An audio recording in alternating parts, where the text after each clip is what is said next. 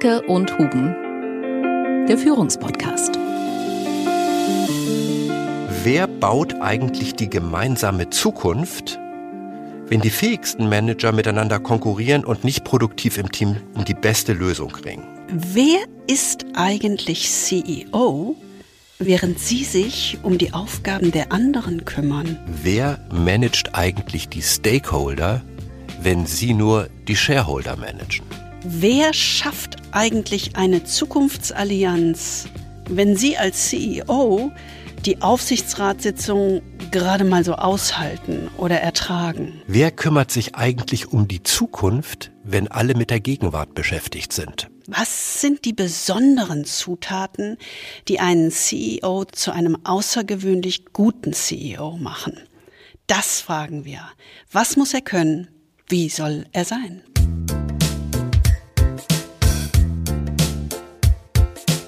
Der Führungspodcast mit Anke Huben und Kai Dierke. Wir freuen uns sehr, dass Sie wieder dabei sind zu dieser Weihnachtsausgabe, könnte man fast sagen. Aber auch hier geht es wieder darum, Führung mit etwas anderen Augen zu sehen. Ja, genau. Und diesmal sind wir leider ein klein wenig verspätet, aber ich hoffe, das macht nichts. Mm, Sie können sich das ja gar nicht vorstellen. Auch wir sind Opfer dieser Lieferkettenprobleme, die es überall gibt. Zimt. Zimt ist aus. Zimtblüten. genau. Oder Zitronat oder sowas. Genau. Also, ne, das mussten wir natürlich alles noch besorgen, um heute die Weihnachtsbäckerei zu starten, denn wir wollen ja heute zu Weihnachten den perfekten CEO backen. Das ist ja inspiriert von unserer Arbeit mit Klienten, äh, diese Wunschbäckerei, die wir machen. Denn äh, ganz oft in den letzten 20 Jahren, wenn mal irgendwie was nicht gut lief an der Unternehmensspitze, sagten uns Führungskräfte, na ja, ich finde mich irgendwie damit ab, weil ich kann mir ja keinen CEO backen. Doch, das können wir. Ich würde sagen, Weihnachten ist die Zeit der Wünsche und der Hoffnung. Yes, we can. Wir haben Sie ja gefragt, das letzte Mal und auch davor schon, welche Zutaten wir eigentlich brauchen für den perfekt gelungenen CEO. Was muss er können? Wie soll er sein, damit das Rezept gelingt? Was ist also aus Ihrer Sicht ein guter CEO? Und wir haben von Ihnen viele Zuschriften erhalten mit tollen Ideen, die ein, die, die ein wirklich rundes Bild ergeben. Absolut. Es wurde sogar über die Größe philosophiert. Darf überhaupt ein Mann als CEO klein sein? Genau, kleiner als 1,75. Also gut, manches greifen wir auf. So, und manches vielleicht nicht ganz so manches spezifisch. Dann vertiefen wir dann doch nicht so stark. Wir greifen auf jeden Fall Ihre Ideen beim Mixen ab und zu auf und mischen diese Zutaten da rein. Also Lass uns mal frisch ans Werk gehen, oder? Ja, genau. In der Weihnachtsbäckerei gibt es manche Leckerei. Zwischen Mehl und Milch macht so mancher Knilch eine riesengroße Kleckerei Also Anke hat es ja gesagt, wir haben viele Zuschriften von Ihnen bekommen und dabei ist uns eines klar geworden. So ein CEO zu backen ist ja so ein bisschen, als wenn man einen Christstollen backt. Es gibt sozusagen so eine Art Grundrezept im ersten Schritt, wo all die notwendigen Zutaten zusammengerührt werden. Das ist aber so ein bisschen Hausbacken. Und dann gibt es im zweiten Schritt die besonderen Zutaten, also die den Stollen eben zu einem ganz besonderen Stollen machen. Genauso machen wir es auch. Wir schauen erstmal auf das, was den Stollen zum Stollen macht also genau wie auch beim CEO. Und dann schauen wir, was sind eigentlich die wichtigen Zutaten, die dem ganzen Rezept den notwendigen Pfiff verleihen allein schon die Grundzutaten haben es ja schon in sich, würde ich mal sagen. Genau, die haben es schon in sich. Also äh, gib mir doch mal eben die Schüssel rüber und den Mixer. Ja, hier, bitte ja, gern. Okay. Mm. Wir gucken mal gerade auf die Basiszutaten für den CEO. Genau. Und lassen Sie doch mal das so ein bisschen auch durch sich selbst durchwehen, wie Sie das auch vielleicht auf Ihren konkreten Kontext übertragen können. Denn man muss kein CEO sein, um ja diese Zutaten dann tatsächlich auch zu genießen und zu verarbeiten, denke ich. Absolut. Ja, also die erste Basiszutat für einen erfolgreichen CEO ist Get the right people on the bus. Die richtigen auszuwählen für das Führungsteam und da keinerlei Kompromisse zu machen. Und da beginnen wir eigentlich mit einer ketzerischen Frage. Jetzt kann man natürlich streiten, ob ketzerische Fragen in der Weihnachtszeit wirklich angemessen sind. Aber ja, nicht optimal, gar nicht klar, ganz klar. Nee, ganz klar nicht. Aber diese ketzerische Frage ist eine ganz wichtige, nämlich die Frage, die sich nicht nur als CEO stellen müssen, wer baut eigentlich die gemeinsame Zukunft, wenn die fähigsten Manager miteinander konkurrieren und nicht produktiv im Team um die beste Lösung ringen. Also, was ist eigentlich los, wenn man nicht die besten Leute im Team hat? Und da gilt der Satz äh, des berühmten Managementforschers Jim Collins, First who, then what. Erst wer, dann was. Es geht darum, die größten Talente anzuziehen und die besten Spieler ins Team zu holen und dann diese besten Spieler auf die größten Chancen zu setzen. Und das wird immer wieder unterschätzt. Oftmals beginnt man mit einer Strategie als neuer CEO. Aber tatsächlich ist es so, die richtigen Spieler ins Team zu holen, ist absolut entscheidend. Da darf man keinerlei Kompromisse machen. Und dabei geht es eben nicht nur darum, die intelligentesten Spieler ins Team zu holen, also die rational intelligentesten, die den höchsten IQ haben, sondern es geht vor allen Dingen darum, darauf aufzupassen, dass die Spieler eben auch den richtigen EQ, also die richtige Ausprägung von emotionaler Intelligenz mitbringen, denn man braucht diese emotionale Intelligenz der Spieler, damit die gemeinsame rationale Intelligenz überhaupt genutzt werden kann. Ja, wir haben ja gerade wieder so einen Fall bei ja. einem Klienten, einen Topmanager, der das komplette Team sprengt. Mhm. Ja, und ähm, die Entscheidungen liegen jetzt auf dem Tisch. Nimmt man, ich sage jetzt mal, intellektuell, fachlich, nicht den Top-Player, sondern den nächsten, weil der einfach komplett teamunfähig ist. Also es geht darum, wirklich teamfähige Leute zu versammeln und zugleich darauf zu achten, dass man auch so eine Diversität in dem Team hat. Also es geht jetzt nicht darum, äh, Frauen äh, oder Menschen mit Migrationshintergrund und all diese ganzen Themen abzuarbeiten, aber es geht darum, eine Vielfalt von unterschiedlichen Mindsets, Einstellungen und Perspektiven in dieses Team zu bringen. Idealerweise sollten die Menschen in diesem Team eigentlich besser sein als der CEO. Das ist natürlich ein äh, hehrer Anspruch, aber es geht wirklich darum, diese wirklich guten Leute in den konstruktiven Streiter zu verwickeln. Was sind die besten Lösungen für die Zukunft? Mhm, also die Diversität der Stimmen. Also das ist die erste Zutat. Die zweite Zutat lautet, tun, was nur der CEO tun kann.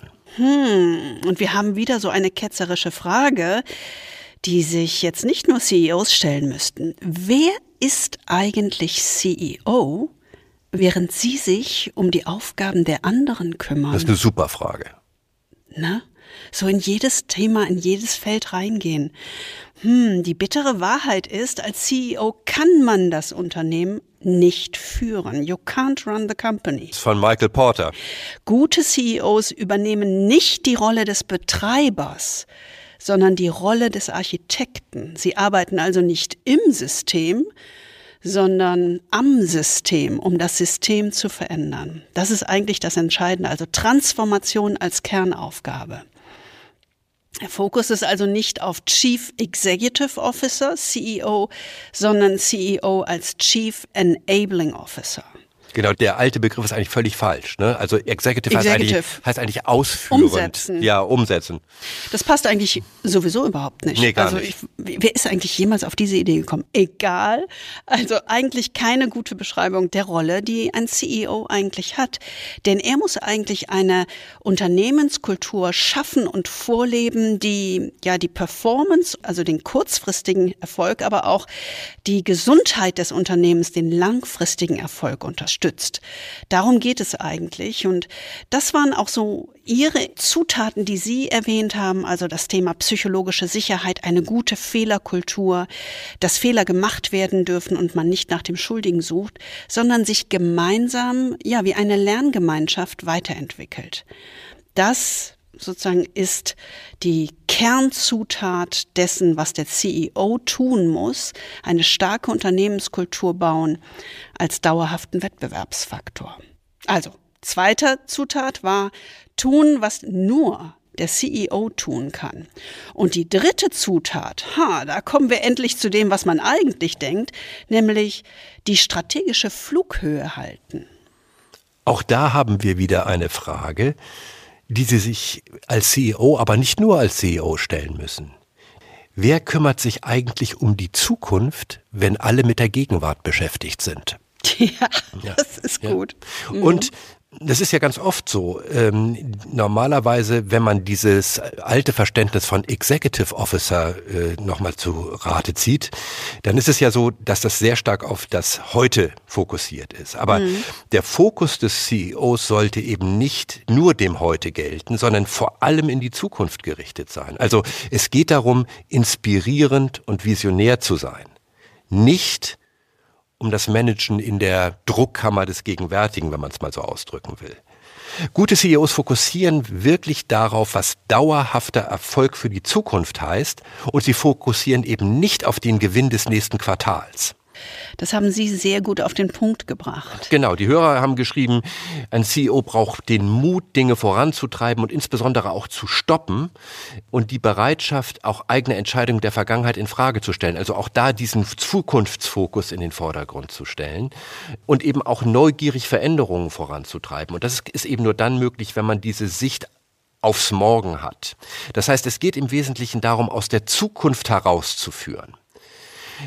Die Aufgabe des CEO ist eben nicht, dieses kurzfristige, endliche Spiel zu gewinnen, also Quartal für Quartal für Quartal, sondern wirklich auf das unendliche Spiel zu fokussieren. Es geht also hm. wirklich hm. darum, zu sagen, wie bleiben wir auf Dauer weiter im Spiel und Dauer weiter erfolgreich. Und genau das hat ja auch ein Hörer äh, ganz explizit geschrieben. Er sagte, ein CEO braucht das Wissen um das unendliche Spiel. Das war der dritte Punkt, also das Thema strategische Perspektive erhalten. Der vierte wichtige Punkt und die vierte wichtige Zutat für das Grundrezept, wenn man so will, lautet, den Aufsichtsrat mit auf die Reise nehmen. Ja, und das ist auch wieder so eine Frage, die wir uns alle stellen müssen, wenn wir auf den CEO gucken oder auf eine Führungsrolle. Wer schafft eigentlich eine Zukunftsallianz im übergeordneten Gremium, also hier im Aufsichtsrat, wenn Sie als CEO die Aufsichtsratssitzung gerade mal so aushalten oder ertragen. Genau, absitzen. Also hervorragende CEOs schaffen es, den Aufsichtsrat für ihre langfristige Sicht zu gewinnen und ein tiefes Vertrauen in die CEO-Agenda zu bauen, auch wenn es Rückschläge gibt. Und die gibt es ja immer. Und der CEO ist hier eben ganz klar nicht das ausführende Organ des Aufsichtsrats, sondern der CEO muss entsprechend seiner strategischen Leitlinien systematisch eine Unterstützungsallianz bauen, über alle Gruppen im Aufsichtsrat hinweg. Und das ist eine echte ja, Dialog und Überzeugungsaufgabe. Michael Porter hat das ja mal so schön beschrieben, educate the board. Ja. Ja, also es ist genau. wirklich so eine Erziehungsaufgabe. Ja, eigentlich, äh, das passt ja ganz gut in dieses Bild, dass man sagt, ob nun CEO oder ähm, jede Führungskraft muss ja eigentlich drei Ebenen der Führung angucken. Also einmal im eigenen Bereich das eigene Team, die Direct Reports führen. Dann lateral führen, crossfunktional die Kollegen in anderen Bereichen, auch Einfluss nehmen, überzeugen. Und nach oben, wenn wir das so formulieren wollen, führen. Also wirklich den CEO oder hier der CEO den Aufsichtsrat führen. Also es ist eine dreigeteilte Führungsaufgabe, die es durchaus in sich hat. Und nach oben führen ist wirklich schwierig. Ja, das ist so. Aber das ist im Grunde die Aufgabe des CEO, äh, statt sich in dem Gegenwartsthemen äh, rumzutummeln und sozusagen Flästerchen zu kleben. Ich sage das jetzt mal so despektierlich, sich wirklich um die großen Themen und die Überzeugungsarbeit im Aufsichtsrat zu kümmern. Ja, und das leitet ganz gut über zur letzten Zutat für einen guten CEO. Er muss die ganze Stakeholder-Arena bespielen. Auch dazu gibt es eine hässliche Frage. Wer managt eigentlich die Stakeholder, wenn sie nur die Shareholder managen? Das ist natürlich eine große Herausforderung, denn es gibt natürlich eine starke Dominanz äh, sich auf den Shareholder, also auf die Aktionäre, auf die Eigentümer zu fokussieren. Aber wirklich gute CEOs fokussieren eben wirklich auf das große Bild und bringen die Unternehmensziele in Einklang mit sozialer Verantwortung, mit Purpose, Beyond Profit und äh, gucken eben darauf, dass sie den Hüter des Unternehmenszwecks sind, schauen auf den Beitrag zum gesamtgesellschaftlichen Wohl und nicht nur auf den Gewinn oder die Finanzkennzahlen. Und diese Ausrichtung, die bedeutet natürlich äh, eine absolut dramatische Zunahme an Komplexität. Also was man da alles managen muss als CEO ist ja wirklich geradezu überwältigend. Mhm. Aber man muss natürlich eben anerkennen, Unternehmen stehen eben heutzutage wie nie zuvor in der Pflicht, diesen widersprüchlichen Erwartungen von Kunden, von gesellschaftlichen Gruppen, äh, von Aktionären, von allen möglichen Interessenvertretern gerecht zu werden. Und man kann sich eben nicht mehr mit der alten Formel rausreden, the business of business is business, also dieses ganz traditionelle Bild, sondern um ein Unternehmen wirklich auf Dauer erfolgreich und wettbewerbsfähig zu halten, muss man eben genau diese weitreichende Stakeholder-Landschaft in der systematischen Art und Weise bespielen. Und das ist mhm. natürlich schwierig. Mhm. Ne? Also das ist ja auch so, das erkennen viele CEOs, also neun von zehn CEOs erkennen, dass das im Grunde notwendig ist und dass diese neue Komplexität ihr Leben schwer macht. Und es sagen eben auch eine ganze Reihe, wenn das so ist, ähm, dann muss ich mir wirklich die Frage stellen, ob das der Job noch wert ist, dieser ganze Aufwand, den ich da betreiben muss. Sie sehen schon aus unserer Sicht, äh, wenn man das so wie so ein unterm Strich zusammenfasst, sind gute CEOs keine Ego-Leader, sondern Eco-Leader. Sie bespielen das gesamte Ökosystem. Und ja, wenn Sie das auf Ihren Kontext beziehen, ist eigentlich unsere Frage an Sie, welches ist eigentlich Ihr Ökosystem, das Sie bespielen müssen? Also, das sind die fünf Zutaten für einen doch guten CEO. Ordentlichen CEO. Ordentlich, ne? Wir sagen ordentlich. Genau, also die richtigen Leute, keine Kompromisse tun, was der CEO tun, nur der CEO tun kann, strategische Flughöhe, Aufsichtsrat mit auf die Reise nehmen und die ganze Stakeholder-Arena bespielen. Ein mhm. echter Eco-Leader sein. Mhm, mh. Mm, das gibt schon eine ganz gute schon anspruchsvoll. Mischung. Ja. Das geht so sozusagen über das, was man so klassischerweise hat, hinaus. Aber das erwarten wir definitiv von einem guten CEO. Aber irgendwie, also ich weiß nicht, irgendwie fehlt da, glaube ich, noch was. Müssten wir nicht auch sowas haben? So Pfeffer, so ein, paar, ein, bisschen Pfeffer und Salz bis, noch dazu. Ja, ein bisschen Pfeffer oder eine Prise Zucker. Also irgendwie so, so ein paar Gewürze wie so, ich weiß nicht. Grundgewürze. Äh, ja, MBA oder Doktortitel oder Branchenkenntnis. Also brauchen wir da nicht eigentlich noch ein bisschen was von oder internationale Erfahrung? Lass uns das noch mal eben angucken. Also brauchen wir eigentlich so eine Prise MBA? Mhm. Also eine Prise, so eine Prise MBA scheint ja immer gern genommen zu sein, aber wenn ja, man mal das ist ja irgendwie der, der die Erfolgskarriereleiter. Königsweg, ja. aber wenn man wirklich mal Studien anguckt und es gibt da sehr gute Studien, zum Beispiel von PwC, ähm, die haben gesagt, eigentlich nicht. Also muss nicht sein. In Deutschland äh, haben eigentlich nur 23 Prozent der CEOs heute ein MBA. Äh, und das ist weltweit die äh, mit am wenigsten. Das also nicht. kann man auch darauf verzichten. Ist also nicht irgendwie eine Erfolgsgarantie oder ein Must-Have. Ja, und wenigstens eine Promotion, so, so, so, so einen schönen fetten Esslöffel Promotion so. Nee. Ja, schöner Esslöffel äh, Promotion, das äh, schmeckt einem natürlich selber gut, weil es ist gut fürs Ego. Ähm, Stimmt. Äh, wissen wir selbst, aber nein, es ist auch nicht mehr notwendig. Früher war das ja immer irgendwie so, als äh, müsste man äh, Promotion haben, um wirklich in die höchsten Weinen aufzusteigen. Aber auch das ist nicht mehr notwendig. Also von den CEOs in Deutschland haben gerade mal ein Drittel eine Promotion, ist also auch nicht unbedingt zwingend. Man kann auch ohne. Nötig. Absolut. Mm. Aber ich meine, also ich erinnere mich immer noch an den ersten DAX-CEO, mit dem wir gearbeitet haben. Ähm, kenne dein Geschäft im Detail. Branchenkenntnis musst du doch haben, oder?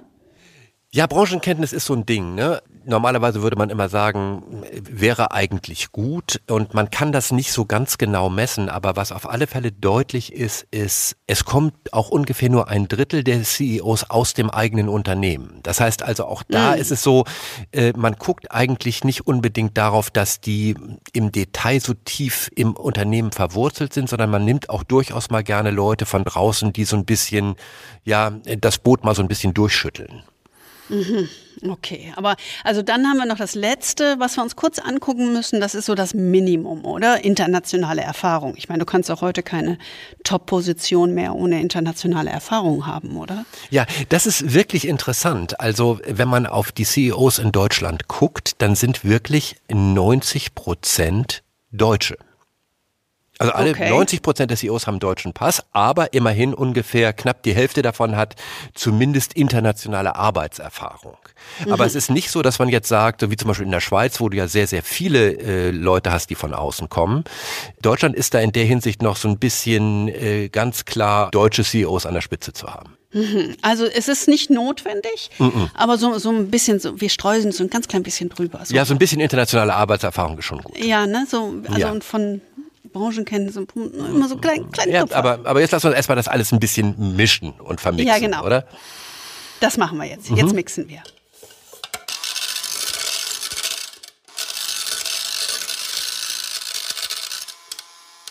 Okay, also das sind die Grundzutaten für einen erfolgreichen, aber noch nicht außergewöhnlichen CEO. Ich sage jetzt mal gemein gewöhnlichen CEO. Aber wir wollen ja den, den Außergewöhnlichen. Ne? Genau. Wir wollen ja den ganz besonderen CEO. Absolut. Und die Frage ist ja, was brauchen wir dazu? Wozu müssen wir ihn noch garnieren, verzieren? Wo brauchen wir noch ein bisschen Butter oder eine Prise Zucker, weil Zucker zaubert ja, wissen wir ja schon von der Großmutter. Genau, ne? also so dieser Klecks Butter oder diese ja, spezifische ja. Zutat, die es dann wirklich besonders macht.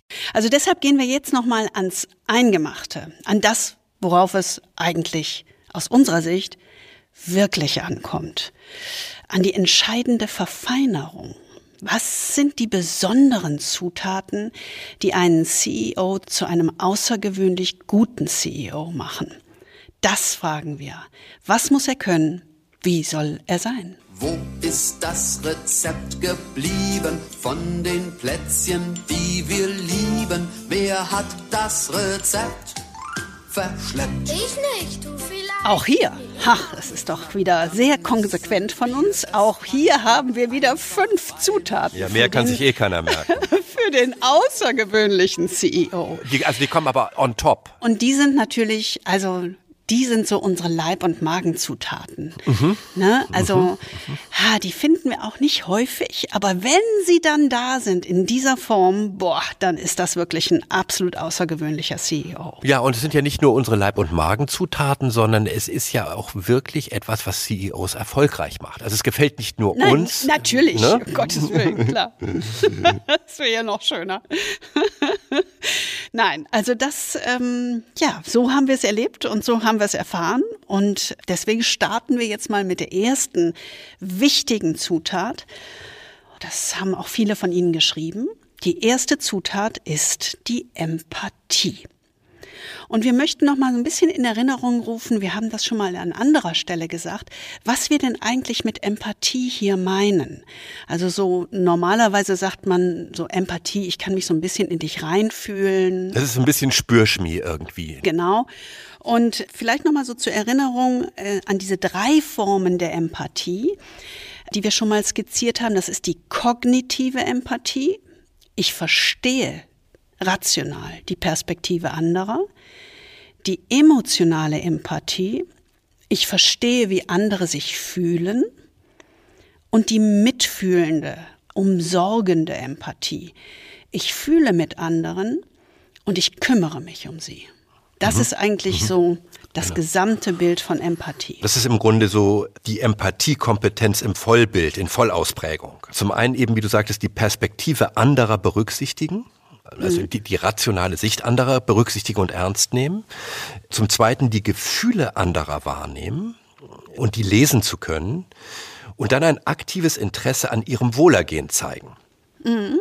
Und das haben Sie auch selbst ein bisschen skizziert in Ihren Zuschriften, also zuhören können, Bedürfnisse erkennen und ernst nehmen, also empathisch sein, so wie Sie es formuliert haben.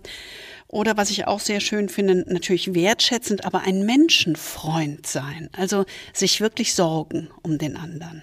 Und das ist ja nun etwas aus unserer Beobachtung, das findet man jetzt nicht so häufig. Nein, tut man nicht, aber ja? durchaus auch. Und dann hat das immer einen ganz besonderen Effekt und eine ganz besondere Wirkung. Ganz genau. Und das hat ja auch der George Kohlrieser, der Professor am IMD in Lausanne, ganz klar festgestellt, dass eben diese Compassionate Caring Leadership, also diese mitfühlende und wirklich sorgende oder umsorgende Führung, die höchste Form von Führung ist.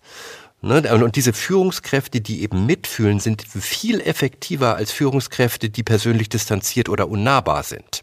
Das heißt eben äh, im Grunde, dass gute Führungsqualitäten die Fähigkeit voraussetzen, die gesamte Bandbreite menschlicher Emotionen zu spüren und Mitgefühl zu zeigen. Das hört sich immer so ein bisschen soft an, ne? Oder so nach Kuschelkurs, aber. Aber das ist es nicht. Ich glaube, da können wir ganz gut nochmal an den äh, Satya Nadella, den CEO von Microsoft, erinnern. Mhm. Der eine, den hatten wir ja schon. Und der hat eine ganz gute Haltung zu Empathie. Er sagt ja, es gibt keine Innovation ohne Empathie. Ich muss mich in die Bedürfnisse der Mitarbeiter oder Kunden hineinfühlen, sie verstehen und darauf reagieren. Und das ist, das finde ich, das ist sozusagen so ein rationaler Zugang zu Empathie, aber sagt auch gleichzeitig, Empathie erdet und zentriert mich. Ja, mhm. er stellt das in den Mittelpunkt von allem, was er tut. Und man kann sich das ganz gut vorstellen. Einfach mal ganz blöd an eine Produktinnovation denken. Ja, natürlich muss ich mich in den Kunden hineinfühlen im tiefsten Sinne und auch mich darum sorgen und kümmern, dass es ihm besser geht. Nur so kann ich auf die sinnvolle Produktinnovation kommen. Genau. Und das ist ist sein Zugang zu Empathie. Man kann das also sehr schön in den Business-Kontext stellen, wenn man es denn möchte. Bisschen weg von dieser rein soften Ebene, um nachzuvollziehen, warum Empathie im Kern von guter Führung steht. Und es ist eben so, Nadella nennt das ja Customer Obsession ne, also Kundenbesessenheit. Und da sieht man eben genau, er denkt nicht vom Produkt, sondern er denkt vom Kunden zurück in Richtung Produkt. Also er versucht den Kunden wirklich zu tief zu verstehen, um daraus dann die Produkte zu entwickeln. Das ist die erste Zutat. Empathie im Vollbild sozusagen. Die zweite wichtige Zutat für einen außergewöhnlichen CEO ist persönliche Bescheidenheit. Und einer unserer Hörer hat das so schön ausgedrückt, hat mir einfach gesagt, die sollen nicht immer den Helden spielen. Hm? Finde ich, bringt es irgendwie gut auf den Punkt. Ja. Ähm, nun ist es ja, muss man fairerweise sagen, äh, wer heute Bescheidenheit im Management fordert, der ist ja immer irgendwie auf der sicheren Seite. Man hat irgendwie den Beifall äh, auf seiner Seite. Bescheidenheit ist im Augenblick gefragt. Wenn man in die Realität guckt, ist es natürlich nicht immer so. Denn äh, gerade im Top-Management wissen wir ja selber aus unserer Erfahrung äh, und viele Hörer bestimmt auch, dass zwischen dem Propagieren äh, von Bescheidenheit auf der einen Seite und vom Praktizieren von Bescheidenheit auf der anderen Seite ein riesig tiefer Graben liegt. Also ja. man, man, man trägt das zwar wie eine Monstranz vor sich her, aber ob man das wirklich praktiziert, ist doch mal was anderes. Genau, hört sich immer gut an. Ne?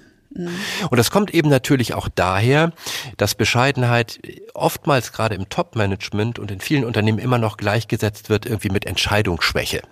Ähm, also wer bescheiden ist, kann sich nicht durchsetzen. Und Durchsetzungskraft ist ja eigentlich etwas, was ein extrem wichtiges Merkmal von Managern ist. Äh, und wenn es dann äh, darum geht zu sagen, äh, Schwäche, Entscheidungsschwäche, wenig durchsetzungsfähig, ist das natürlich ein vernichtendes Urteil. Mm, aber das ist natürlich komplett falsch, diese Einschätzung. Ja, absolut. Denn auch in der 20 Jahre Erfahrung in unserer Arbeit ähm, sehen wir doch sehr klar, was Bescheidenheit bewirkt, weil bescheidene Führungspersönlichkeiten erzeugen, was du so im Englischen schön sagst, Followership. Mhm, ja, genau. die Leute wollen dir wirklich folgen ähm, und binden sich an dich. Also wirklich starke Führungskräfte sind, wir haben es mal so ausgedrückt, als bescheidene Revolutionäre unterwegs. Sie sind bescheiden als Person und unbescheiden im professionellen Anspruch. Also es ist durchaus kein Widerspruch, ne? sondern es ist die Kombination von persönlicher Bescheidenheit und gleichzeitig höchster Ambition in der Sache. Und daraus entwickelt sich die eigentliche Kraft dieser CEO-Persönlichkeiten. Das ist ja auch wirklich quantitativ nachgewiesen. Also Jim Collins hat das ja schon vor 20 Jahren in seiner Studie äh, Good to Great nachgewiesen. Er hat das ja äh, diese Level 5 Leaders genannt. Ähm, und das war ihm ja anfangs auch nicht klar, dass er darauf kommen würde. Also er hat ja immer gesagt, komm, ich möchte wissen, wie sich Unternehmen, die großen Erfolg haben und echte Höhenflüge starten, von den Unternehmen unterscheiden, die eben irgendwo so vor sich hin dümpeln. Äh, und hat ja immer diese Vergleichspaare gehabt zwischen Unternehmen im gleichen Markt, im gleichen äh, Zeitrahmen und im gleichen Land, um wirklich zu sagen, was ist denn eigentlich wirklich das Entscheidungs- oder Unterscheidungskriterium? Das hat er doch so nett in London erzählt. Genau. Dann kam sein Team und sagte, äh, Jim, Jim, it's, it's leadership. Und er so, oh nee, Go away. Hof, go away. Glaube ich nicht. Geht noch mal zurück. Komm, ihr, ihr müsst noch mal die Zahlen angucken. Das kann nicht sein. Das wollte er nun wirklich nicht. Genau. Ja. Aber irgendwann, irgendwann kann man auch sagen, irgendwann ist die Realität stärker. Denn äh, tatsächlich ist es so, dass äh, genau diesem Thema Führung und der Art der Führung, äh, wie du sie eben schon beschrieben hast, die entscheidende Kraft zukommt, wenn es darum geht, super erfolgreiche Unternehmen von weniger erfolgreichen Unternehmen zu unterscheiden. Also ist genau dieses Thema Führung, was den Unterschied macht zwischen sehr erfolgreichen Unternehmen und nicht erfolgreichen Unternehmen.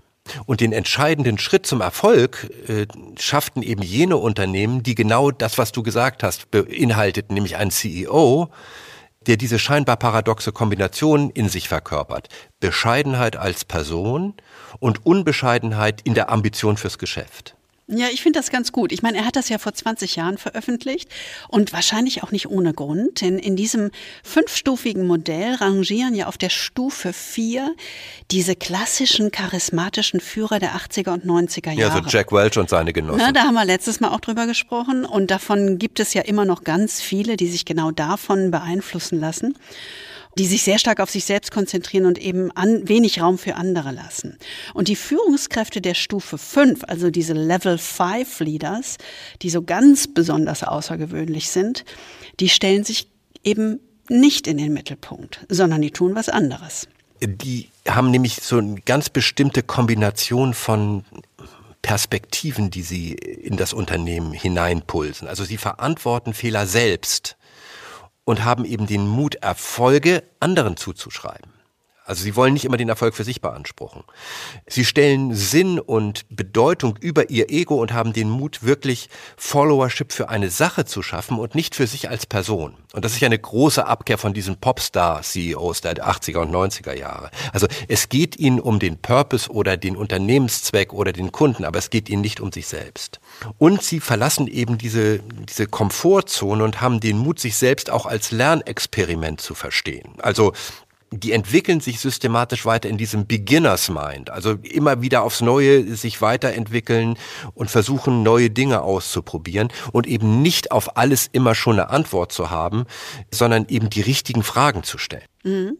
Also das ist ja eigentlich ganz interessant. Die erste Zutat Empathie, die zweite persönliche Bescheidenheit, mhm. die schaffen ja eigentlich Nähe. Ne? Mhm. Die, die, bauen ja Barrieren ab. Und damit dieses, äh, dieses Thema Followership, also wirklich eine Gefolgschaft, wie ein, ein Bund ne, mit anderen äh, Menschen. Und auch die dritte Zutat geht eigentlich in eine, auf einer etwas anderen Ebene, aber in eine ähnliche Richtung. Wir würden es mal formulieren, außergewöhnliche CEOs schaffen Sinn mit einer großen Erzählkraft. Ein CEO muss eigentlich in der Lage sein, Sinn zu vermitteln. Das wird ja immer auch gern diskreditiert, ne? auch das zu Unrecht. Aber es geht ja um ganz konkrete Fragen. Warum macht es Sinn für mich, mich für mein Unternehmen einzusetzen und vielleicht auch noch mehr einzusetzen als üblich und mit auf diese Reise zu gehen? Also bin ich wirklich mit dem Herzen und mit meinem gesamten Engagement dabei? Und wie schaffen wir als Menschen eigentlich Sinn für uns? Das ist ja die Frage. Wir erzählen uns eine Geschichte, oder? Genau, also Menschen sind, es gibt dieses schönen Buchtitel Erzählende Affen. Ja, Mhm. also Das ist letztes Jahr rausgekommen, glaube ich. und das beschreibt eben, dass wir Sinn dadurch finden, dass wir uns selber Geschichten über uns und unsere Bedeutung erzählen. Also wir brauchen ein Warum für das, was wir tun. Wir brauchen ein Warum für das und das ist weit mehr als Gewinn erzielen. Oder es ist das Schlimmste ist immer sozusagen, wir wollen unser EBITDA um XY Prozent erhöhen. genau. Ah ja, nee, nee klar. Dafür stehe ich jeden Morgen auf. Dafür genau. stehe ich auf, das finde ich total gut. Also nur wer ein starkes Warum hat, kann auch manchmal ein schwieriges Wie ertragen. Das ist eigentlich die Kernbotschaft. Das ist Nietzsche. Dieses Warum entsteht dadurch, dass wir uns als Teil einer gemeinsamen Geschichte begreifen und einer Geschichte, die uns erzählt, wo wir herkommen, wo wir hingehen, wie wir unsere Stärken einsetzen, auf die wir stolz sind, um die Herausforderungen zu bestehen und warum wir am Ende Erfolg haben werden. Das ist eigentlich das Entscheidende. Es gibt so Kapitel in solchen Geschichten, ja, die man genau. schreiben kann. Und diese Kapitel hast du ja gut skizziert und das zeigt eben genau, worum es am Ende geht. Und ähm, Jim Collins hat das ja so schön ausgedrückt.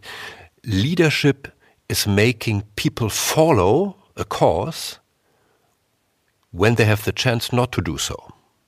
Also es geht eben immer darum zu sagen, warum sollte ich eigentlich als Mitarbeiter meinem CEO folgen, wenn ich mich auch ganz anders entscheiden könnte? Und das ist eben genau das Entscheidende, das ein CEO in die Welt bringen muss. Er muss eben diese Geschichte erzählen, dieses Connecting the Dots äh, machen, die das alles zu einer konsistenten Erzählung verdichten, um den Menschen eben das Gefühl zu geben und die Gewissheit zu geben, dass sie sich auf einem Weg befinden zum Besseren, vom Schlechteren zum Besseren. Und das ist eben genau das, was außerordentliche CEOs ausmacht. Sie sind eben große Erzähler und in dem Sinne nicht, dass sie irgendwas erzählen, sondern dass sie eine inspirierende Geschichte erzählen, die die Menschen mitreißt. Das heißt, sie reporten eben nicht nur Quartalskennzahlen, um am Finanzmarkt zu überzeugen, sondern sie erzählen eine Geschichte der Zuversicht, gerade in schwierigen Zeiten. Und damit begeistern sie eben ihre Leute, ganz getreu dem Wort von Napoleon, ähm, Leaders are dealers in hope äh, oder auf gut Deutsch, ähm, Anführer handeln mit Hoffnung in dem Doppelsinn des Wortes. Und das haben Sie eigentlich auch ganz schön auf den Punkt gebracht. Ein Hörer hat das so nett geschrieben, eigentlich brauchen wir den inspirierenden Homo narrans, den Geschichten erzählenden Mensch. Genau. Das vereint wirklich Menschen sozusagen in eine Gemeinschaft. Also wenn ich diese drei angucke, Empathie, Bescheidenheit und die Fähigkeit, Sinn zu schaffen durch große Erzählkraft, dann sind für diese, das ist so im zweiten Blick uns eigentlich klar geworden, sind für diese drei eigentlich noch mal zwei Eigenschaften oder zwei Zutaten ganz besonders oder ganz entscheidend.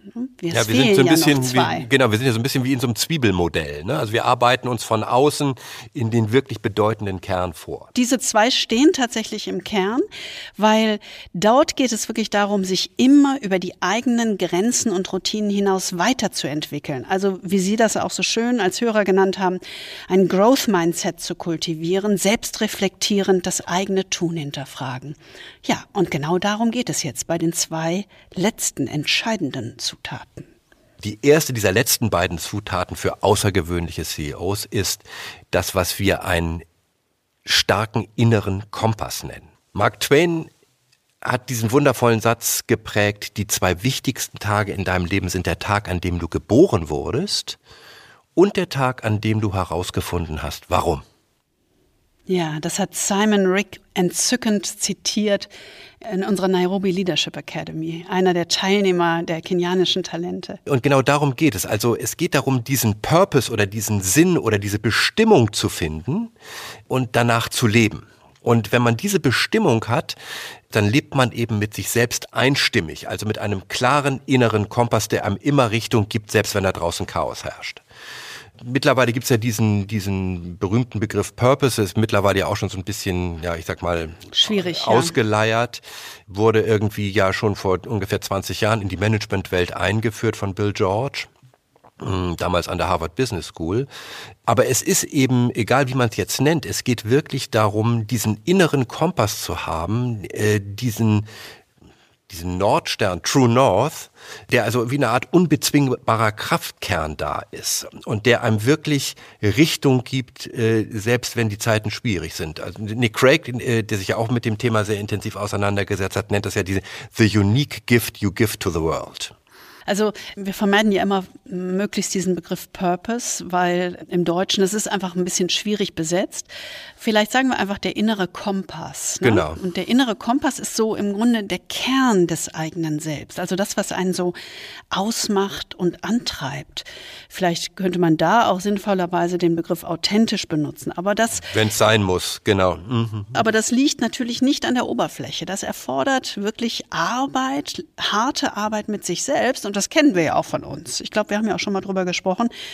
Das wissen wir aus eigener Erfahrung. Also das ist nicht in zwei Stunden geschafft, sondern das ist ein Prozess, der äh, angestoßen wird und der sich aber immer weiter fortsetzt, über Wochen, über Monate, ähm, um wirklich diesen eigenen inneren Kompass immer stärker aufzudecken und äh, zu entziffern und zu erkennen. Genau, und es geht eben nicht darum, dieses vordergründig authentische äh, nach oben zu bringen. Also ich will so bleiben, wie ich bin. Darum geht es nicht. Nee geht wirklich um eher um die großen Fragen, was hat mich zu dem gemacht, äh, wer ich bin, welche Stärken und welche Kraft habe ich daraus gezogen, auch aus schwierigen Erfahrungen in meinem Leben. Es geht also eben nicht um das, was wir so üblicherweise als wie man sich selbst darstellt, ähm, kennen. Ist nicht also so der Lebenslauf, ne? Diesen, diesen heroischen, typischen, lückenlosen Lebenslauf auf DIN A4, sondern ähm, es geht eben nicht um solch diese platten Stationen oder platten Antworten, sondern wirklich um das, was einen ausmacht und wo, für welche Werte und inneren Überzeugungen man steht. Und eigentlich auch, was man ist und was der eigene unbezwingbare Kern ist, wenn man eben keine Rolle, keinen Beruf, keinen Titel oder Status hat. Also was der ganz besondere, einzigartige Beitrag zum Ganzen ist. Manager, die eben mit diesem Purpose führen, die sind eben auf der einen Seite mutig, eben äh, können sagen, ich weiß, was mir bleibt, wenn ich nichts mehr habe.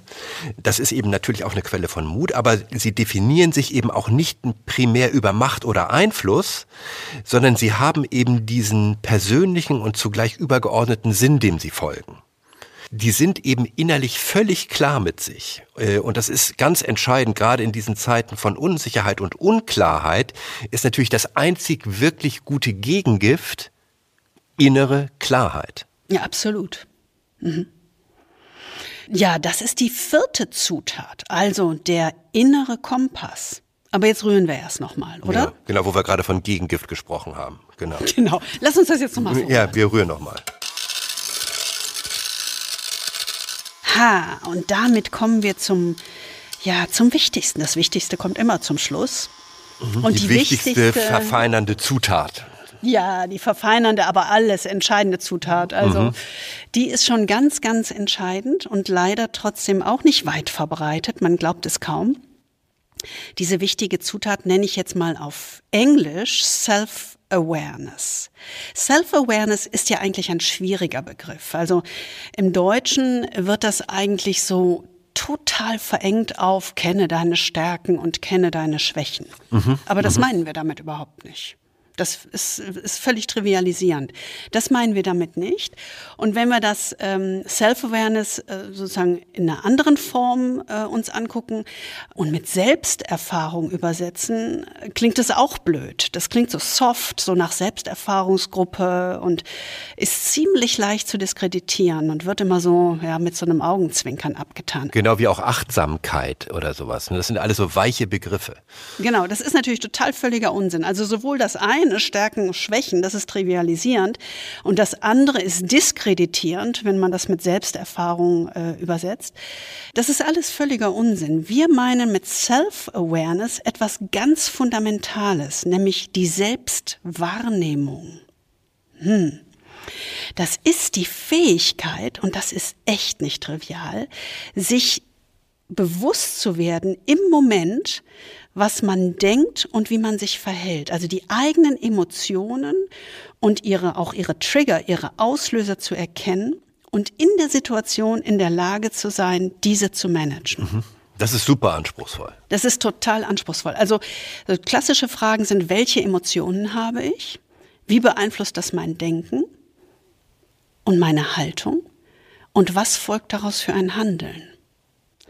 Und das Entscheidende ist im Grunde die Fähigkeit zur Selbstbeobachtung, zur Wahrnehmung der eigenen Emotionen und Gedanken und auch sozusagen wahrzunehmen, was physiologisch im eigenen Körper vor sich geht.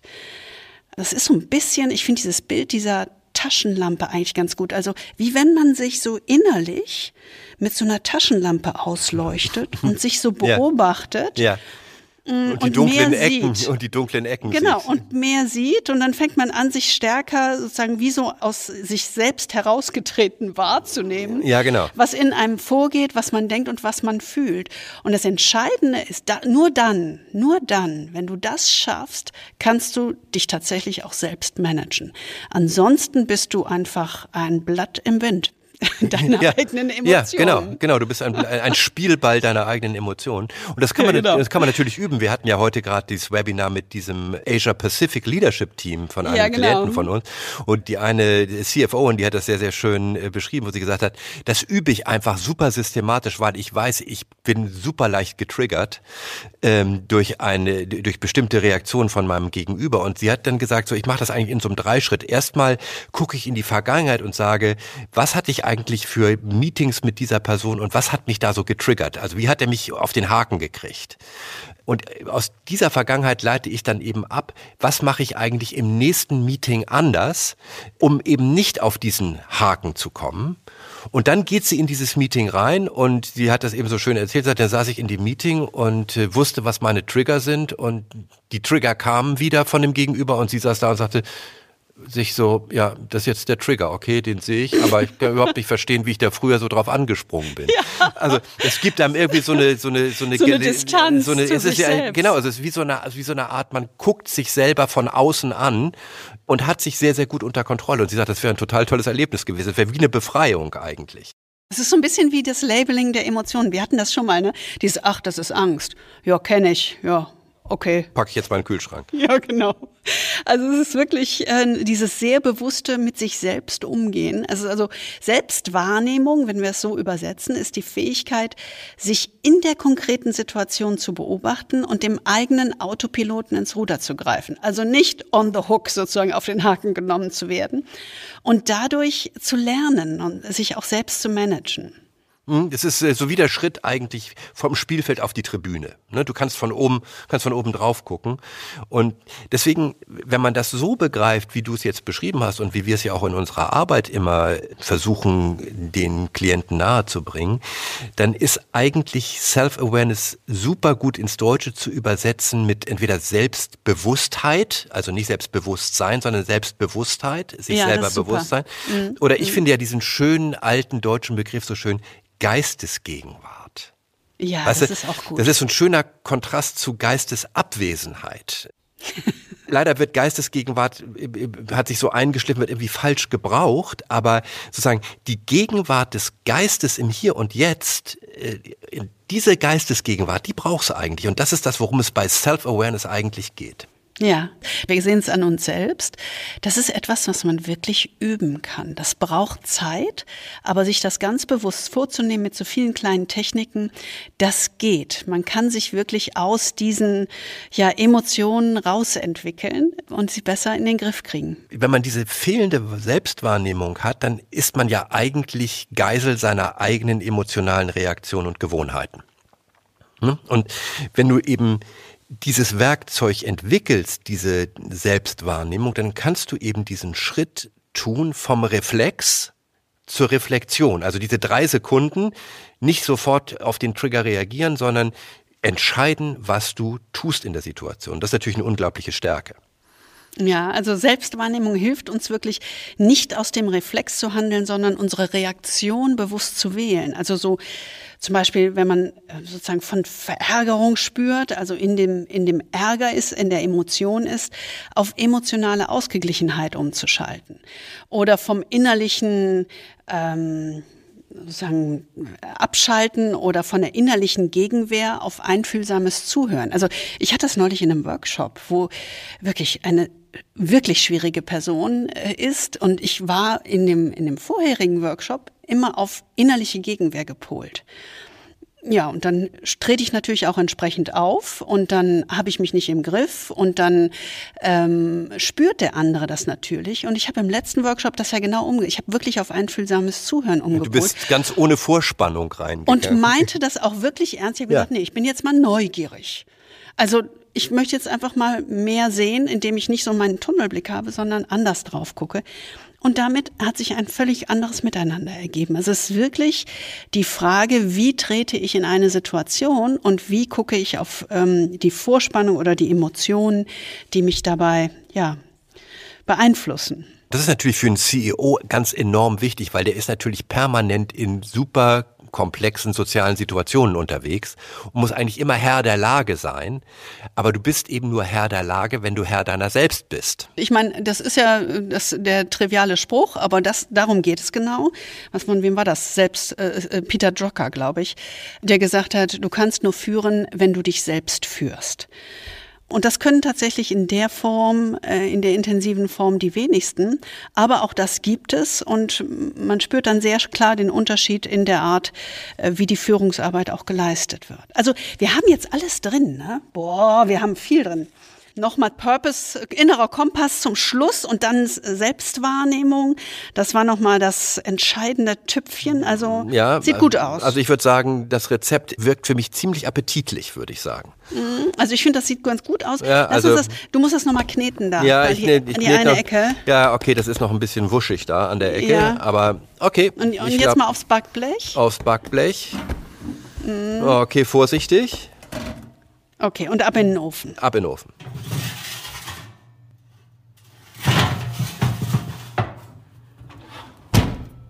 Jetzt müssen wir erstmal warten.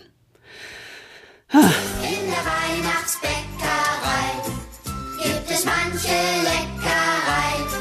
Zwischen Mehl und Milch macht so mancher Knilch eine riesengroße Kleckerei. In der Weihnachtsbäckerei,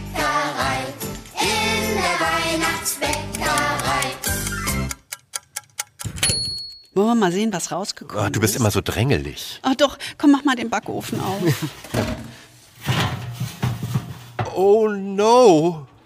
was ist das denn? Das kann doch nicht sein. Du hast was falsch gemacht. Äh, Oh nee. Okay. nee. Das finde ich cool. Das, sag mal, da ist eine Frau rausgekommen. Kann das sein? ja. Haben wir, äh, haben wir etwas falsch gemacht? Ich weiß nicht. Also äh, irgendwie kann das doch nicht wahr sein. Das Du hast- wider- hast widerspricht doch jeder was? Statistik. Haben wir da eine Zutat zu viel reingetan? Oder falsch gerührt? Ich weiß Also, nicht. also ich habe nichts falsch gemacht, glaube ich. Vielleicht ist das so ein bisschen das Ergebnis, wie wir die Zutaten gewichtet haben. Wie? Ja, dass wir ein bisschen zu viel Self-Awareness drin haben oder ein bisschen zu viel Bescheidenheit oder so. Also, könnte, könnte natürlich sein. Also muss man fairerweise sagen, denn ich meine, gerade wenn wir so Empathie und Self-Awareness in größeren Mengen und in größerer Wichtigkeit da reinrühren, dann muss man natürlich sagen, das sind eigentlich eher ausgeprägte Stärken von Frauen. Ja? Also das belegen ja auch viele Studien, äh, die immer wieder genau auf dieses Thema anspielen. Und nicht nur anspielen, sondern die das wirklich nachweisen, dass zum Beispiel Empathie eine ausgeprägte Stärke von Frauen ist. Also nicht, dass alle Frauen empathisch sind, äh, es gibt auch andere, aber bei untersuchten Führungskräften, die haben ja so 1500 Führungskräfte, hat ja mal so eine Studie stattgefunden, die haben äh, gefunden, dass Empathie bei 33 Prozent der Frauen eine ausgeprägte persönliche Stärke ist. Aber nur bei 15 Prozent der Männer. Mehr als doppelt so viele Frauen wie Männer sind stark in Empathie. aber um das nochmal ganz klar zu sagen, das heißt noch lange nicht, dass jede Frau empathisch ist. Nein, ich habe auch andere kennengelernt. Also gut, Empathie ist natürlich schon, das haben wir schon gut gewichtet und wir haben natürlich auch Self-Awareness, also Selbstwahrnehmung gut gewichtet. Das sieht eigentlich auch ähnlich aus. Und da ist eigentlich erstmal interessant, das finde ich auch wieder total cool. In einer Studie hielten sich 95 Prozent der untersuchten Führungskräfte für self-aware. Also sie denken, dass sie es sind, aber die Realität sieht komplett anders aus. Ja, Also Self-Awareness war bei 19 Prozent der Frauen eine ausgeprägte Stärke, Aber, äh, und jetzt kommt's, nur bei 4% der Männer. Das ist ja bitter, oder? Das ist bitter. Also rund fünfmal mehr Frauen als Männer haben Selbstwahrnehmung als ausgeprägte Stärke. Das ist natürlich schon eine Botschaft. Das erklärt natürlich auch, warum bei uns eine Frau rausgekommen ist. Aber wie gesagt, nicht jede Frau ist deshalb self-aware. Nein, genau. Es ist, es ist Statistik, ne? Aber eins können wir ja sicher sagen, wenn 95 Prozent aller Führungskräfte sich für self-aware hielten, dann muss man ja wohl sagen, hier gibt es so etwas wie diesen Kruger-Dunning-Effekt. Ne? Also dieses Phänomen, dass wir, wenn wir wenig kompetent sind, äh, uns für viel kompetenter halten, als wir wirklich sind. Ja, also diese völlige Fehleinschätzung der eigenen Fähigkeiten, gerade in einem Feld, in dem ich nicht kompetent bin. Es ist äh, wirklich eine völlige Selbstüberschätzung. Ein interessanter Effekt. Es ja. ist unbewusst unwissend zu sein. Ja, genau. Aber warum ist denn Self-Awareness gerade für CEOs so entscheidend? Ja, also ich würde sagen, und wir haben da ja lange auch drüber diskutiert, ich glaube, es ist ja wirklich die entscheidende Kompetenz in eines CEOs in einer Welt zu führen, die super komplex ist permanenter Druck ist, unheimlich schwierige Entscheidungen zu treffen sind und Widersprüche auftreten ähm, und vieles mehr. Und da hat natürlich so ein CEO ein ganz besonders herausragendes Risiko, nämlich sich auf die Erfolgsrezepte der Vergangenheit zu verlassen. Also die, was wir immer so Erfolgsfalle nennen. Ne? Also Menschen haben einfach die Tendenz, in schwierigen, risikoreichen und komplexen Situationen nach erprobten Routinen zu handeln und zu denken. Also es hat früher funktioniert, es wird auch morgen funktionieren. Und deswegen äh, gibt es immer so eine Art äh, langen Schatten der Vergangenheit. Und wir sind eben so äh, verdrahtet als Menschen, dass wir immer irgendwie implizit dieses dominierende Vergangenheitsego verteidigen und glauben, dass das, was wir in der Vergangenheit richtig gemacht haben, ist auch in der Zukunft richtig. Und das ist natürlich komplett verkehrt in so einer Welt, denn da ist natürlich entscheidend, dass man äh, als CEO in der Lage ist, sich immer wieder in Frage zu stellen oder auch immer wieder andere Fragen zu stellen und das Entwickeln eben neuer Denk- und Verhaltensmuster, die vorher noch nicht da gewesen sind. Und deswegen ist, glaube ich, dieses Thema Self-Awareness so wahnsinnig wichtig. Ja, vor allen Dingen dann, wenn du in dieser Echokammer, wie wir es ja genannt haben, unterwegs bist, wo du Genau. immer eigentlich nur dich selbst hörst und kritisches, offenes Feedback eigentlich nicht stattfindet. ne? Das ist ja das Drama oder die Tragik eigentlich von CEOs, dass sie selten von den eigenen Leuten mit, äh, mit klarem Feedback konfrontiert werden. Also dieses permanente produktive Hinterfragen seiner selbst oder des eigenen Selbst ist damit dann die entscheidende Kompetenz in einer rapide verändernden Welt. Ja, ne? genau. Und das, ja. erke erkennen natürlich auch viele. Also es gibt äh, so eine Studie von Egon Zehnder dazu, wo wirklich äh, rund 80 Prozent der CEOs sagen, ja, ja, wir erkennen an, dass im Grunde, wenn wir erfolgreich sein wollen in der Zukunft, müssen wir im Grunde so eine Art doppelte Reise angehen. Nämlich, um unser Unternehmen zu transformieren, müssen wir uns auch selbst transformieren. Sie erkennen an, dass sie nicht mehr im System arbeiten müssen, wie wir es äh, auch schon zu Anfang mal gemacht haben, sondern dass sie, um langfristig erfolgreich sein, äh, zu sein, wirklich am System arbeiten müssen und dafür an sich selbst. Ja, genau. Ähm, also Es gibt einen äh, CEO, der das ja schon auf den Punkt gebracht hat, der hat gesagt, man kann ja nicht erwarten, dass sich alles ändert, während man selbst derselbe bleibt. Führung erfordert persönliche Entwicklung. Und das finde ich ist eine, ist eine fundamentale Perspektive, die sehr, sehr wichtig ist, aber die halt dann immer doch wieder in der Druckkammer des Gegenwärtigen verloren geht. Ja, ich meine, das ist ja cool. Also es gibt ja unzählige Studien und wenn man mal gräbt, dann findet man einfach so viele spannende Sachen. Ja. Also es gibt tatsächlich eine höhere Korrelation von Self-Awareness bei CEOs und Performance als von MBAs und Performance. Also besonders erfolgreiche CEOs sind besonders self-aware.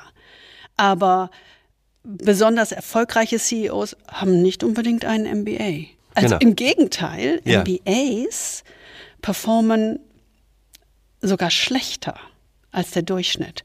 Man glaubt das irgendwie nicht, aber vielleicht kann man sich das, um es ein bisschen zu deuten, auch so erklären, dass dieses rationale, lineare Denken und diese Fallarbeit äh, in einem MBA äh, ja in diesen extrem komplexen Bedingungen der gegenwärtigen Welt in die Irre führen. Ne? Das Absolut. ist natürlich sehr eindimensional, das muss man ganz klar sagen. Also wenn wir uns äh, einen wohlschmeckenden und erfolgreichen CEO gebacken haben, dann sollten wir uns einfach nicht wundern, dass dabei eine Frau rausgekommen ist. Weil, hm, wir haben es gesehen, Frauen bringen einfach die besseren Zutaten mit.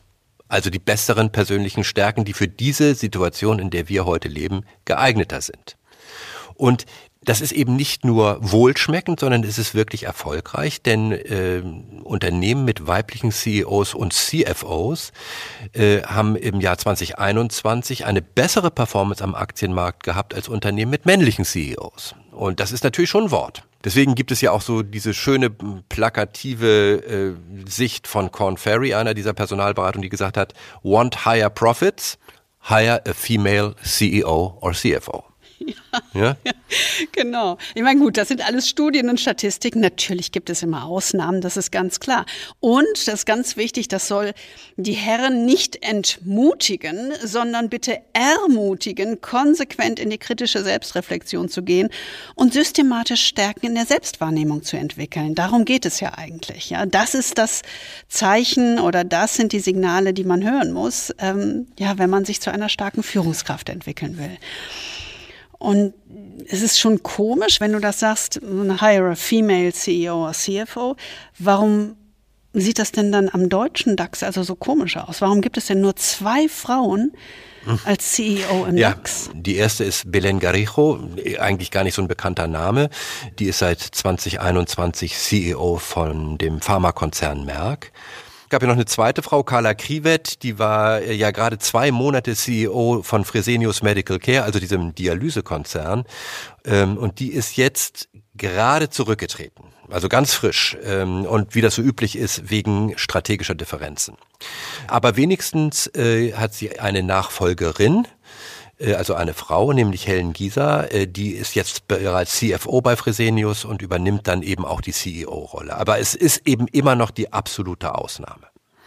Ja, und man muss jetzt ganz ehrlich sagen, mh, mm, ob diese genannten tatsächlich eine hohe Self-Awareness haben, das ist nochmal eine ist, andere Frage. Ist eine andere Frage, denn nochmal zur Erinnerung, das muss man verstehen, weil es sind halt Studien, auf denen wir diese Aussagen basieren. Nicht Frauen haben mehr Self-Awareness, sondern mehr Frauen haben Self-Awareness. Das ist der entscheidende Unterschied. Absolut. ja, und zu diesen zwei genannten kommen eigentlich so, ja, auch nochmal so klassische Namen hinzu, die ähm, immer wieder durch die Presse geistern, aber sie sind eben keine DAX-CEOs. Also wie Martina Merz, CEO von ThyssenKrupp oft tituliert als die mächtigste Frau der deutschen Wirtschaft, aber ThyssenKrupp ist nicht mehr im DAX. Genau. Dann Jennifer Morgan, kennen wir noch als Co-Chefin von SAP, aber das auch nur sechs Monate. Das ist schon vergangene Zeiten. Und dann ähm, natürlich Tina Müller von Douglas, ist sicherlich vielleicht die bekannteste deutsche CEOin. Ja, aber auch Douglas ist nicht mehr an der Börse und Tina Müller ähm, hat ja auch vor kurzem Douglas wegen strategischer Differenzen verlassen. Also muss man wirklich die Frage stellen, wie kann das eigentlich sein, ne? wenn eigentlich mhm. alles darauf hindeutet, äh, dass Frauen eigentlich die besseren, geeigneteren äh, in vielerlei Hinsicht sind. Und ich vermute, es liegt wirklich ähm, daran, dass Aufsichtsräte immer noch mehr auf die gute Verpackung gucken als auf die richtigen Zutaten wenn man drauf guckt, ist es wahrscheinlich erstens so, dass Männer sich einfach besser verkaufen. Und zwar wahrscheinlich sogar besser, als sie sind. Sie zeigen sich einfach dominanter, entschlossener und selbstsicherer. Und das ist eben immer noch das, was mit Führung identifiziert wird. Ja, auch das zeigen ja Studien, ne? dass ja, Männer genau. da besser in der Selbstvermarktung auch sind. Das ist so. Absolut. Das ist ein Fakt. Mhm. Und, und zweitens mal ist es natürlich sicherlich so, dass äh, Aufsichtsräte, und die sind ja immer noch überwiegend besetzt mit Männern über 50, ähm, die gucken natürlich auch auf das Gewohnte, also äh, so, gucken auf das Spiegelbild ihrer selbst und äh, achten eigentlich weniger äh, auf die wirklich wichtigen Zutaten in der heutigen Zeit, sondern sie bevorzugen, könnte man vielleicht sagen, eher traditionelle Rezepte. Äh, und traditionelle traditionelle Zutaten, also das, womit Sie äh, schon bei Muttern aufgewachsen sind. Ja, okay. Ja, gut, deswegen kann, kann, ich, kann ich nachvollziehen. Also äh, eigentlich müssten Sie richtig suchen und sich sehr klar darüber sein, was Sie suchen. Denn ähm, diese Zutaten, die wir ja beschrieben haben, das findet man jetzt nicht im nächsten Supermarktregal. Das ist ja schon speziell und das muss man ähm, wollen, sich dann sehr klar darüber sein. Also man muss wirklich genau ja. äh, verstehen, was sucht man? Ähm, und man sollte als Aufsichtsrat eben gut vorbereitet sein, sich eben von den alten Rezepten zu lösen, die vielleicht vor 20 Jahren wohlschmeckend waren, und das richtige Rezept für die richtige Zeit zur Hand haben. Äh, und das ist genau das, worum es im Wesentlichen geht. Ja, und das Letzte, was ganz wichtig ist, wenn Sie als Führungskraft tatsächlich ähm, das Ziel haben oder die Ambition, ja, in das Top-Management aufzusteigen oder auch CEO zu werden, sollten Sie früh anfangen und gezielt daran arbeiten und sich die richtigen Zutaten ja aneignen. Und das heißt ganz klar, lieber in Self-Awareness und emotionale Intelligenz investieren, anstatt ein MBA zu machen.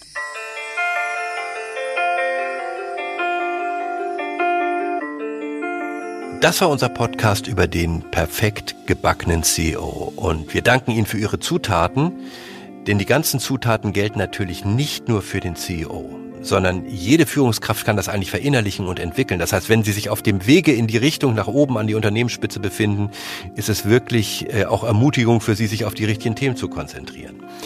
Wir hoffen also, Sie fühlen sich inspiriert und haben Lust, ein bisschen weiter in diese Gedankenwelt einzutauchen und äh, sich selbst als Lernexperiment zu betrachten. Wir freuen uns jedenfalls auf Ihre Erfahrungen damit, äh, äh, vielleicht auch auf Ihr Feedback, Ihre Ideen und Ihre Fragen. Ja, und ich habe noch ein ganz besonderes Schmankerl zum Schluss. Kai, mach doch mal den Beckenbauer. Ja, ist denn heute schon Weihnachten? Ja, genau. Es ist bald Weihnachten. genau. Also schenken Sie sich doch ein besonderes Erlebnis. Ein Seminar mit uns. Wie wär's denn? Absolut.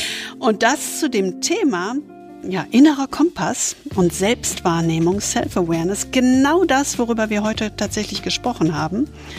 Drei Tage Ende April in Berlin. Und danach, und das ist das Spannende, so eine Art digitalen täglichen Leadership Workout, wo sie sich da ganz konsequent reinarbeiten. Genau, also wo wir jetzt gerade bei Weihnachtswerbung sind, kann man nur sagen, come in and find out. Ja, genau. Also mailen Sie uns gerne. Unsere E-Mail-Adresse finden Sie wie immer in den Show Notes und der Beschreibung dieses Podcasts und da hängen wir Ihnen auch den Link zu dem Programm dazu. Da können Sie einmal ein bisschen rumsurfen und in die Broschüre schauen, wenn Sie Lust haben. Wir sind in zwei Wochen wieder bei Ihnen und wir freuen uns schon auf Sie und wünschen Ihnen in der Zwischenzeit, wie immer, viel Freude am Führen.